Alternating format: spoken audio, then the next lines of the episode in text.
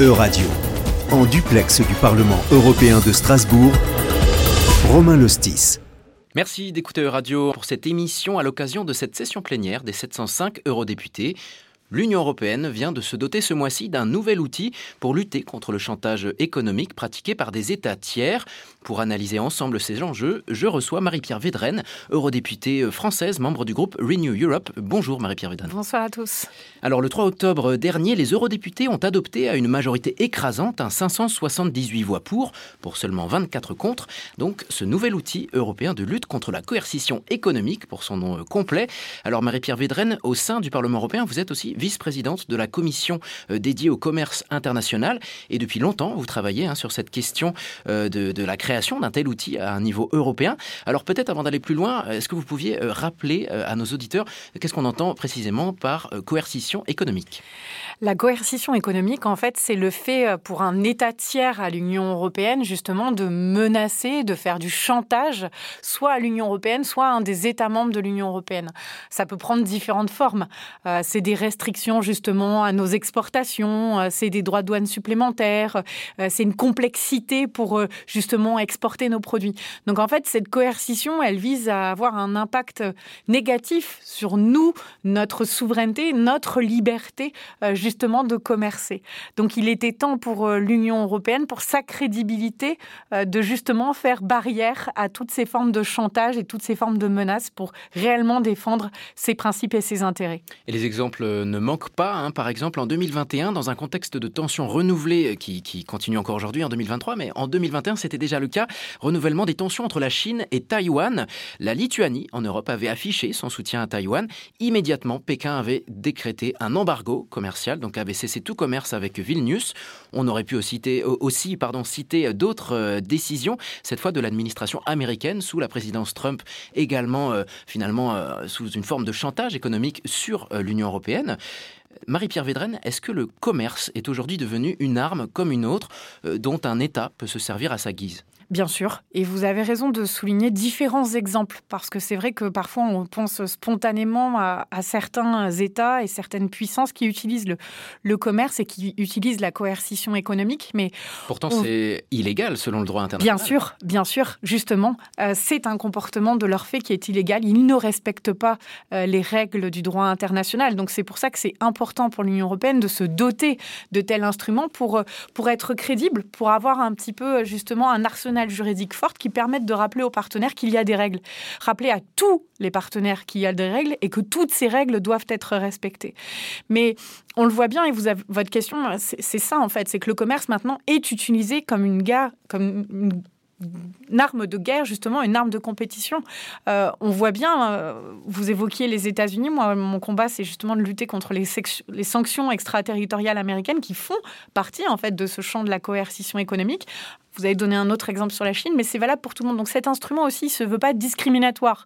J'insiste sur le fait qu'il rappelle justement à tous qu'il y a, un ordre international. Non, il n'y a pas de cible. Euh, la cible, c'est la défense de nos intérêts et c'est justement la défense du droit international.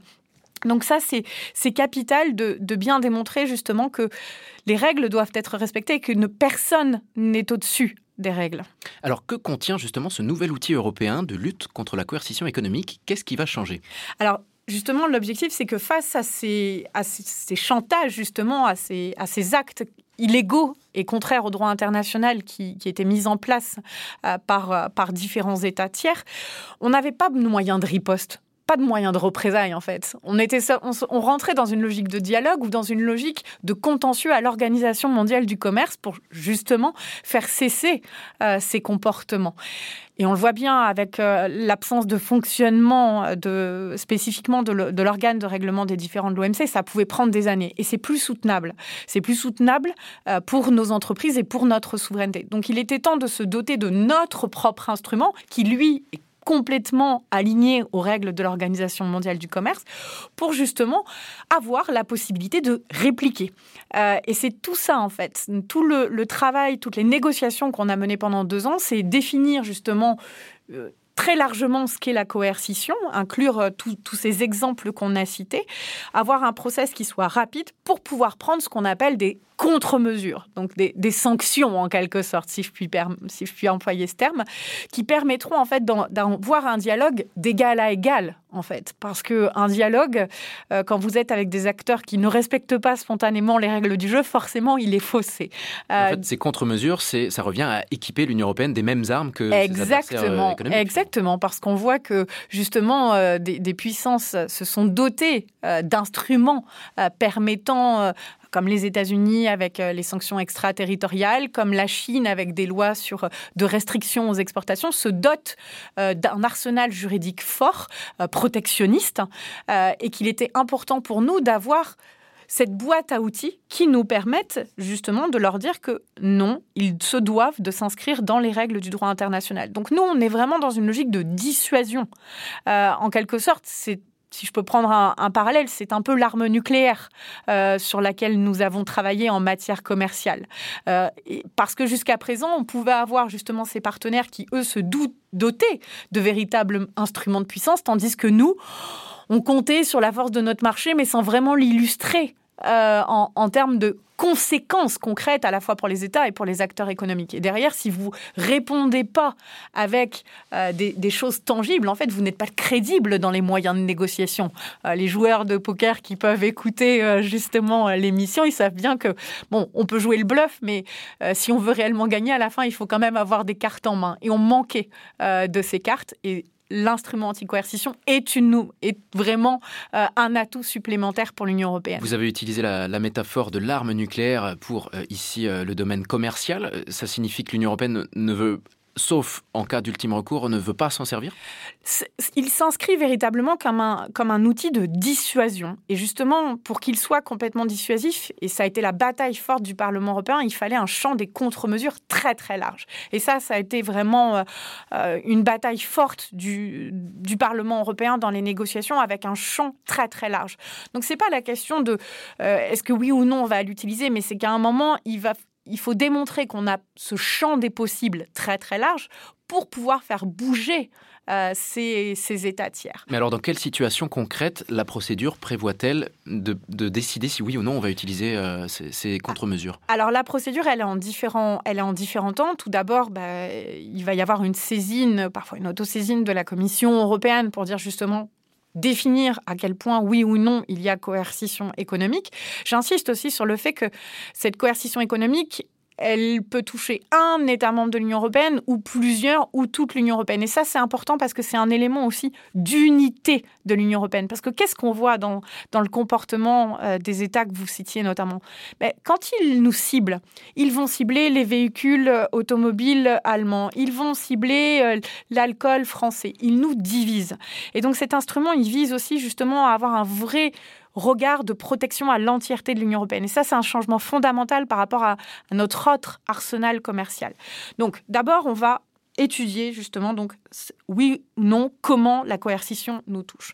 Ensuite, il va y avoir des négociations et des débats en interne au sein de l'Union européenne justement pour valider euh, cette atteinte euh, à notre liberté, à notre souveraineté et donc après la, la volonté justement de mettre en place ces champs de contre-mesures. Mais pendant euh, ce, travail-là, c'est des négociations qui s'engagent avec justement l'État qui ne se conformerait pas au droit international. Et parce que vous êtes dans cette négociation et que vous avez justement ces fameux atouts euh, dans votre main, vous pouvez faire bouger un partenaire. Donc vous avez raison quand même de souligner qu'à un moment, pour être crédible, il faudra sûrement, peut-être, un jour, alors on ne le souhaite pas, mais utiliser concrètement euh, cet instrument euh, pour euh, démontrer que non seulement l'Union européenne est complètement sortie de sa naïveté, elle a concrétisé la fin de cette naïveté en se dotant d'outils, mais qu'en plus, elle a la capacité et la volonté de les utiliser pour protéger véritablement ses intérêts. À présent, j'aimerais savoir qui aura la décision finale au sein des institutions ou au sein des États membres d'utiliser ou non cet outil de, coercition, enfin de lutte contre la coercition économique? Alors, la, décision, euh, elle, se passe à différents temps, en fait, au moment de la définition de la coercition, au moment justement de l'enquête, et puis après au moment de la prise en compte des contre-mesures, des mesures de représailles que nous allons prendre à destination de ces, de ces États qui ne respecteraient pas les règles du jeu international. Donc, euh, ce qu'il faut bien voir, c'est que la, politique commerciale, c'est une politique donc extérieure de l'Union européenne. On, parle vraiment de politique euh, vraiment qui, qui, est de la compétence de l'Union européenne. Donc c'est vrai que c'est dans ce sens où la Commission européenne joue un rôle déterminé et déterminant. Mais la Commission européenne n'agit pas seule. Euh, c'est là où pendant, pendant les négociations, le Conseil donc, de l'Union européenne, là où siègent les États, auront effectivement un mot fort à dire, ce qui est, je pense, aussi important. Parce que quand vous voulez justement défendre les intérêts, et on voit bien que les intérêts économiques, justement comme on l'expliquait dans la première partie, ils sont parfois divergents d'un État membre à un autre, et que nous, notre enjeu, c'est de créer cette solidarité, cette unité européenne, il est capital d'avoir à bord, à la fois dans, dans, le, dans la dans la définition de la coercition, dans les champs des contre-mesures et dans les mesures de représailles, les États à bord. Euh, donc c'est vrai qu'on aura une décision qui reviendra aussi euh, un rôle capital du Conseil et nous, en tant que parlementaires européens, nous serons aussi impliqués dans la procédure. Ça a été forcément une des batailles pour nous euh, durant les négociations. Si je prends un exemple, cette semaine au Parlement européen, il y avait aussi un débat sur euh, l'efficacité, euh, pour mesurer l'efficacité des sanctions européennes euh, sur la Russie. Ces sanctions sont bien souvent des sanctions économiques visant des individus, mais aussi des, pans entiers de l'économie russe. quel rôle pourra jouer cet instrument de lutte contre la coercition économique dans de, telles affaires comme celle des sanctions européennes sur la Russie? Alors c'est vrai que l'instrument coercition économique et la question des sanctions, c'est des instruments différents et on s'inscrit, les sanctions que vous évoquez à l'égard de la Russie, dans un contexte euh, différents. Mais on voit bien, et c'était les craintes justement euh, par certains États au moment euh, où j'ai proposé aussi cet instrument en disant oh là là, on, s'inscrit dans un contexte d'escalade de tensions. les sanctions, ça doit être qu'en dernier recours, il faut être très prudent, ça s'inscrit dans des cadres particuliers. Mais je pense que la discussion qu'on a eue dans cette première partie démontre bien à nos, à nos auditeurs que à un moment, quand on veut être crédible et quand on veut faire cesser un comportement contraire au droit international, il faut avoir les leviers nécessaires pour, pour ça. Et donc c'est vrai que finalement, cet instrument coercition à terme, il prend des sanctions d'ordre économique, euh, lui aussi, mais qui sont vraiment dans une logique purement commercial, euh, contrairement à, là toutes les politiques qu'on peut prendre dans le, dans le cadre de, de l'agression. Parce qu'on entend euh, souvent des, des critiques euh, de, de, la part d'Européens sur des entreprises européennes qui continueraient de vendre leurs produits en Russie malgré finalement la dynamique de, la guerre et du soutien à l'Ukraine.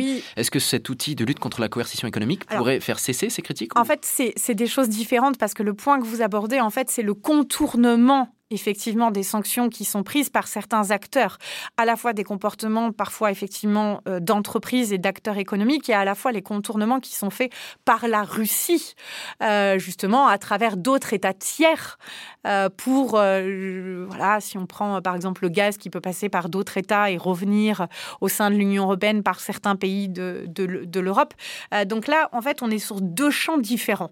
Donc il ne faut pas les comparer parce qu'il faut bien avoir conscience que chacun instrument euh, vise un objectif différent. Et justement, l'instrument coercition, il répondait à un manque vis-à-vis du chantage économique, mais qui n'est pas fait en temps de guerre.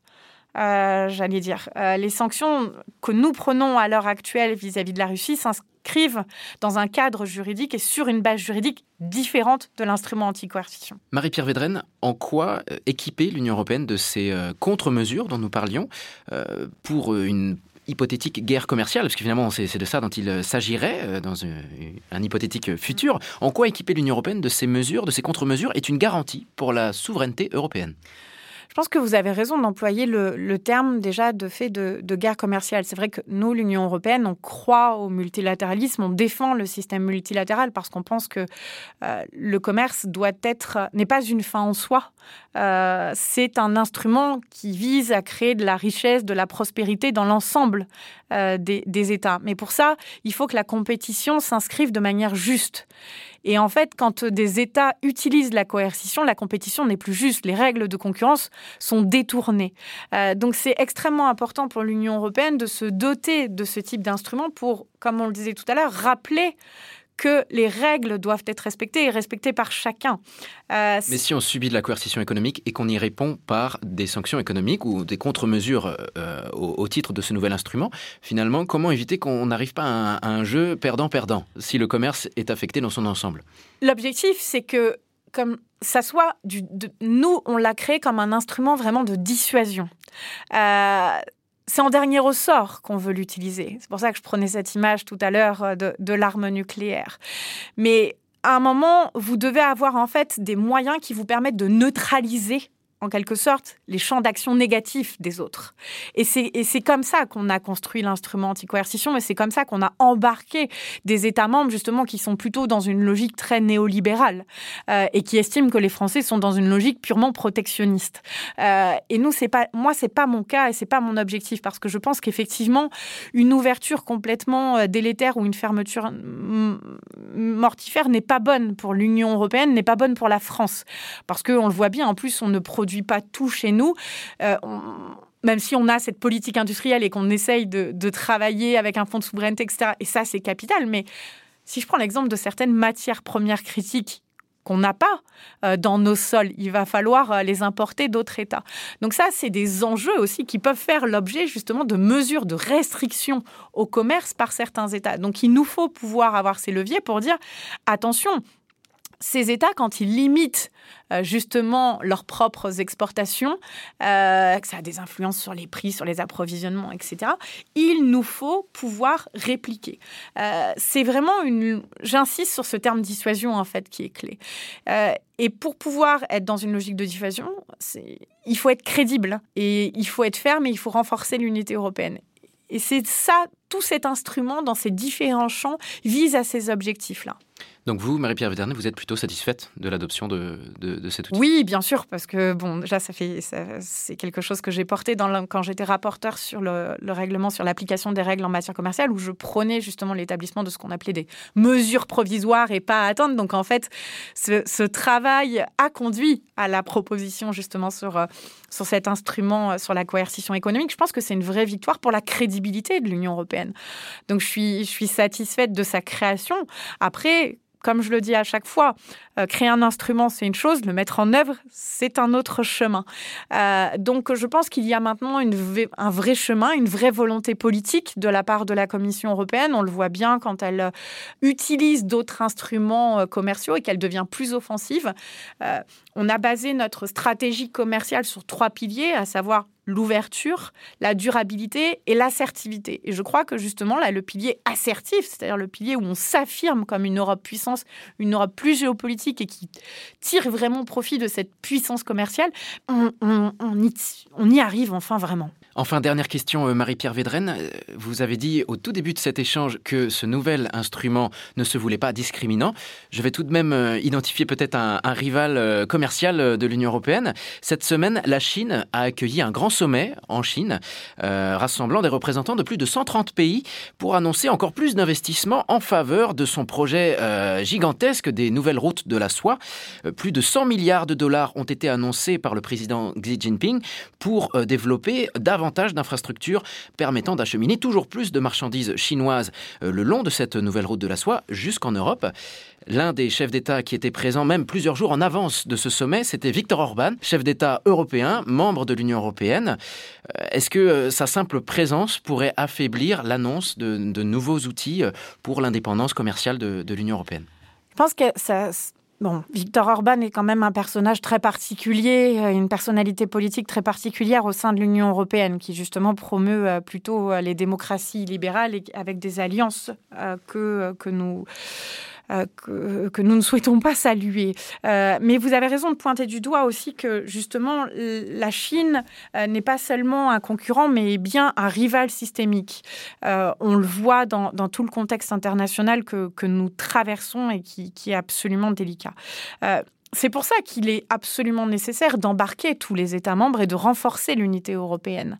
Parce que ce que cherche à faire la Chine, justement, c'est nous diviser, euh, c'est profiter de nos faiblesses et aller euh, embrasser justement euh, certaines démocraties libérales au sein de l'Union européenne. Donc quand on, on crée euh, cet arsenal juridique fort en matière commerciale, c'est aussi pour justement contrer les plans de la Chine et notamment les fameuses routes de la soie. Vous savez qu'à un moment, il y avait toute une stratégie qu'on appelait le 17 plus 1. C'est quoi cette stratégie 17 plus 1 C'était 17 États membres de l'Union européenne plus la Chine qui travaillent ensemble pour renforcer leur, justement leur coopération, notamment le poids de la Chine sur des infrastructures européennes. Et on voit que cette stratégie, on est en train de complètement l'affaiblir. Euh, le, nombre d'États euh, se reliant à la Chine a diminué. Mais nous, notre rôle, pour être crédible et pour embarquer tous les États, c'est de leur démontrer comment on les protège. Donc l'instrument anti-coercition fait partie. Maintenant, on travaille sur une nouvelle stratégie sur la sécurité économique. Il y a l'enquête qui vient d'être lancée sur les véhicules électriques, sur euh, les subventions chinoises. Donc euh, je pense que chaque jour davantage, l'Union européenne démontre qu'elle est pleinement attachée à défendre ses intérêts et à défendre les intérêts de l'ensemble des États membres de l'Union européenne. C'est la fin de cette émission euh, en direct depuis le Parlement européen euh, à Strasbourg. Merci beaucoup, Marie-Pierre Vidren, de nous avoir partagé ces éléments d'explication sur le nouvel outil euh, de lutte de l'Union européenne contre la coercition économique. Merci à toutes et à tous pour votre participation et votre attention. E-Radio, en duplex du Parlement européen de Strasbourg, Romain Lostis.